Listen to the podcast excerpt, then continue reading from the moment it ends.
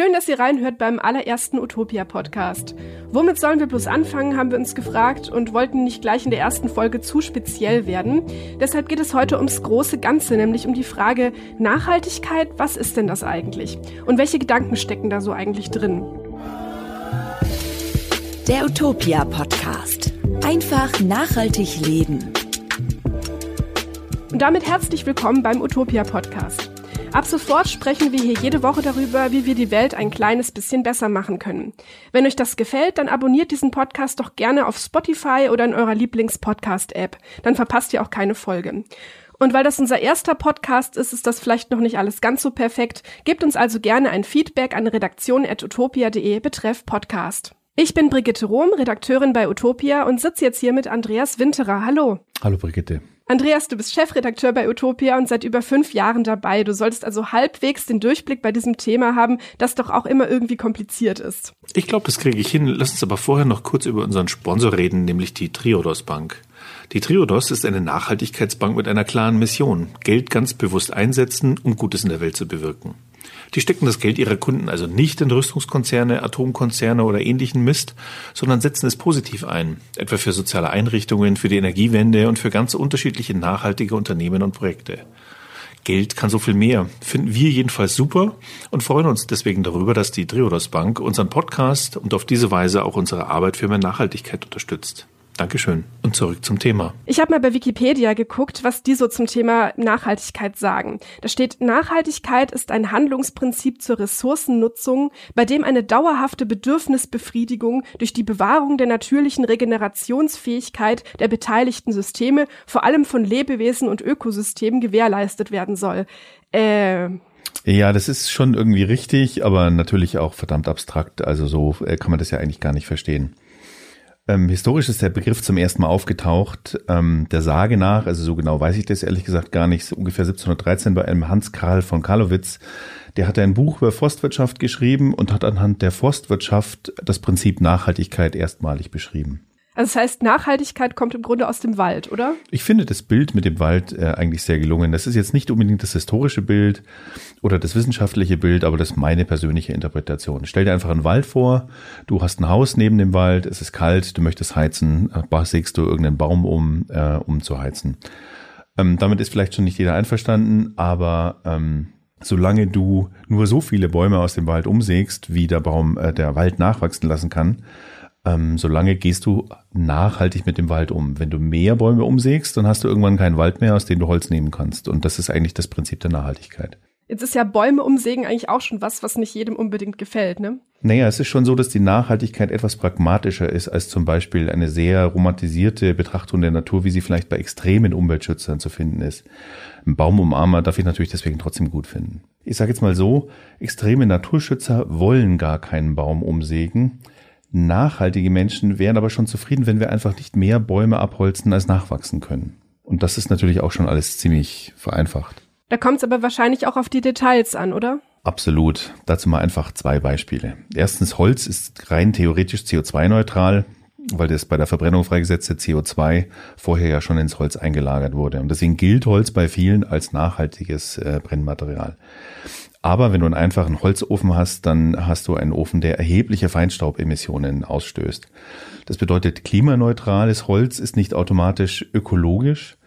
Und solchen Widersprüchen und Konflikten begegnet man in der Nachhaltigkeit ununterbrochen. So ist zum Beispiel Atomkraft auch mh, mm, weitgehend klimaneutral, aber deswegen ist Atomkraft noch lange nicht ökologisch.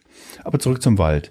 Wenn wir den vor allen Dingen als Quelle für Brennholz betrachten und auch so behandeln, dann ist es halt irgendwie kein Wald mehr, sondern es ist eine Holzfabrik.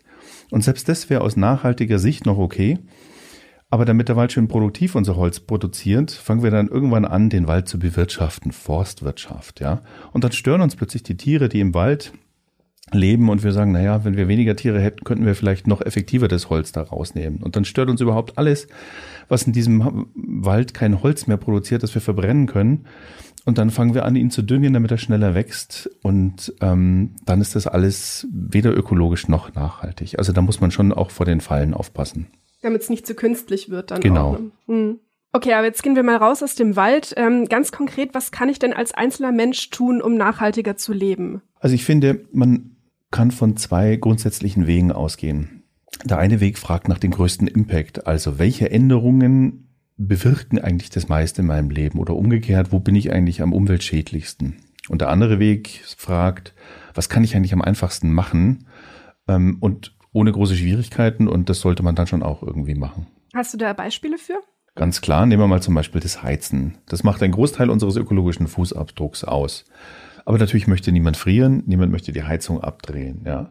Zugleich sind die meisten Menschen in Deutschland Mieter, die haben gar keine Möglichkeit, jetzt einfach an der Gebäudedämmung etwas zu verändern. Das ist ähm, nicht ganz leicht bleibt als Möglichkeit zum Beispiel, dass man seine Wohnfläche reduziert. Die, äh, deine Heizkosten sind abhängig von der Wohnfläche, aber du kannst auch nicht einfach umziehen. Ja? Also insgesamt, Heizen macht zwar viel aus, aber es ist wahnsinnig schwer für den Einzelnen umzusetzen. Genau, es wäre eine drastische Maßnahme, wenn ich jetzt sage, ich möchte meinen Klimafußabdruck reduzieren, also ziehe ich um. Das verlangt aber auch keiner von mir, oder? Das verlangt von dir auch keiner, ähm, aber auf der anderen Seite, jeder von uns zieht ja irgendwann mal um, irgendwann ziehst auch du um und in dem Augenblick könntest du dann einmalig diese schwierige Entscheidung treffen und sagen, okay, ich ziehe in eine etwas kleinere Wohnung. Zum Heizen haben wir übrigens ähm, einen richtig guten Ratgeber, den wir in der Podcast-Beschreibung verlinken. Und wir haben auch noch mal eine eigene Folge dazu demnächst, ne? Und wir haben eine eigene Folge zum Thema Heizen, weil es so wichtig ist. Mhm. Also ist es in so einem Fall klüger, sich damit zu beschäftigen, was man leicht umsetzen kann? Absolut, zum Beispiel mit unserem Stromverbrauch. Jeder Haushalt verbraucht ja je nach Zahl der Person zwischen 2000 und 4000 Kilowattstunden äh, Strom pro Jahr. Und ob dieser Strom aus Kohle oder aus anderen fossilen Stoffen produziert wird oder auf regenerative Weise gewonnen wird, das haben wir als Verbraucher einfach selbst in der Hand. Jeder von uns kann also einfach auf Ökostrom umstellen und zumindest äh, diesen Teil des Problems extrem stark verändern. Dazu werden wir auch eine eigene Podcast-Folge machen. Und wie steht es denn jetzt eigentlich um unseren Fleischkonsum? Hat der denn wirklich so große Auswirkungen? Unser Fleischkonsum trägt einen ökologischen Rucksack mit sich herum, der in etwa so groß ist wie der unserer Heizungen. Also das sind beides ganz große Brocken. Das liegt jetzt aber nicht unbedingt am Sonntagsbraten, wie ihn schon unsere Großeltern gegessen haben. Das liegt daran, dass wir einfach im vergangenen Jahrzehnt oder in den vergangenen Jahrzehnten in einem Ausmaß angefangen haben, tierische Produkte zu verzehren, wie das früher halt einfach nicht der Fall war. Aber ganz gut ist hier, kann jeder was ändern. Wir können sofort einfach weniger Tiere essen. Wir können sofort weniger Produkte mit tierischen Zutaten kaufen. Das kann jeder und jeder kann es sofort und jeder kann sofort und heute damit anfangen. Aber es kann und will doch auch nicht jeder sofort Veganer werden, oder? Das muss ja auch niemand. Aber geh doch heute mal in eine typische Kantine. Da steht fast immer Fleisch auf der Karte. Und zwar täglich. Und die meisten essen das dann auch. Oft nur, weil eigentlich gar nichts anderes auf der Karte steht. Dabei bräuchten wir so viel Fleisch eigentlich gar nicht essen, um uns gesund zu ernähren.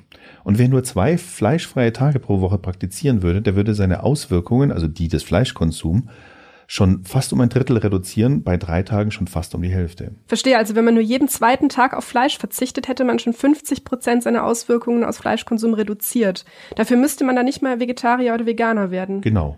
Und doch gab es da ja mal so einen Riesenaufstand, weil einer die Frage gestellt hatte und es gewagt hat zu fragen, ob man mal einen fleischfreien Tag einführen könnte. Ja, ein Riesenaufstand. Als ob unsere tägliche Kantinenwurst die Welt untergehen würde. Dabei ist das Gegenteil der Fall. Sie geht unter, wenn wir weiterhin so tun, als könnten wir sorglos täglich einen Schnitzel essen. Neulich habe ich ja jemanden neben mir sagen hören, es sei völliger Unfug, auf seinen Diesel zu verzichten. Die Begründung war, dass unsere Dieselautos ja am Umweltproblem der ganzen Welt nur zu so einem ganz, ganz geringen Teil schuld wären. Das kann man schon so sehen aber nur, wenn man aus Bequemlichkeit oder gar aus Trotz eben einfach rein gar nichts ändern will und dafür irgendeine Ausrede braucht. Und in diesem Fall auch noch eine richtig blöde Ausrede. Das wird aber schon sehr oft gesagt, also nicht nur beim Diesel, dieses Totschlagargument, ich allein kann doch eh nichts bewirken. Naja, diese Behauptung geht davon aus, dass wir die Welt nicht verändern können, weil wir ja nur ein ganz kleiner Teil davon sind. Das stimmt zwar, aber nur wenn man sich an der gesamten Welt misst. Wenn man sich aber an sich selbst misst, dann ist man halt 100 Prozent für sein eigenes Tun verantwortlich. Und wie viel Prozent deines ökologischen Fußabdrucks kannst zum Beispiel du selbst verändern? Naja, 100 Prozent, oder? Eben. Wer sich von Auto auf Fahrrad umstellt, hat 100 Prozent seines Impacts bei Mobilität selbst verändert. Wer selbst kein Fleisch mehr isst, hat 100 Prozent seines Impacts beim Fleischkonsum reduziert. Also bitte, einen größeren Impact kann ich mir eigentlich gar nicht vorstellen. Und niemand muss ja immer und überall 100 Prozent umstellen. Es würde ja schon reichen, weniger Auto zu fahren, weniger zu fliegen, weniger Fleisch zu essen, dafür mehr Fahrrad und Bahn zu fahren. Und deswegen ist es auch total dümmlich, den Anteil Deutschlands an der weltweiten Umweltbelastung irgendwie klein zu reden und zu sagen, lohnt sich doch gar nicht, dass wir hier was ändern. Ja, nee, Moment. Der überhaupt einzige Teil der weltweiten Umweltbelastung, ob Klima oder sonst was, den wir als Deutsche überhaupt beeinflussen können, das ist unser eigener Teil. Auf diesen jedoch haben wir 100% Einfluss, woraus folgt, diesen können wir verringern und daher sollten wir das auch tun. Das heißt, es gibt keine Ausrede, wir alle können in gewisser Weise nachhaltiger leben. Damit sind wir am Ende der Sendung angekommen. Vielen Dank, Andreas. Ja, danke auch dir, Brigitte. Das war jetzt mal ein bisschen theoretisch. Ein bisschen. Ja, bisschen. In der nächsten Sendung wird es aber ganz praktisch werden.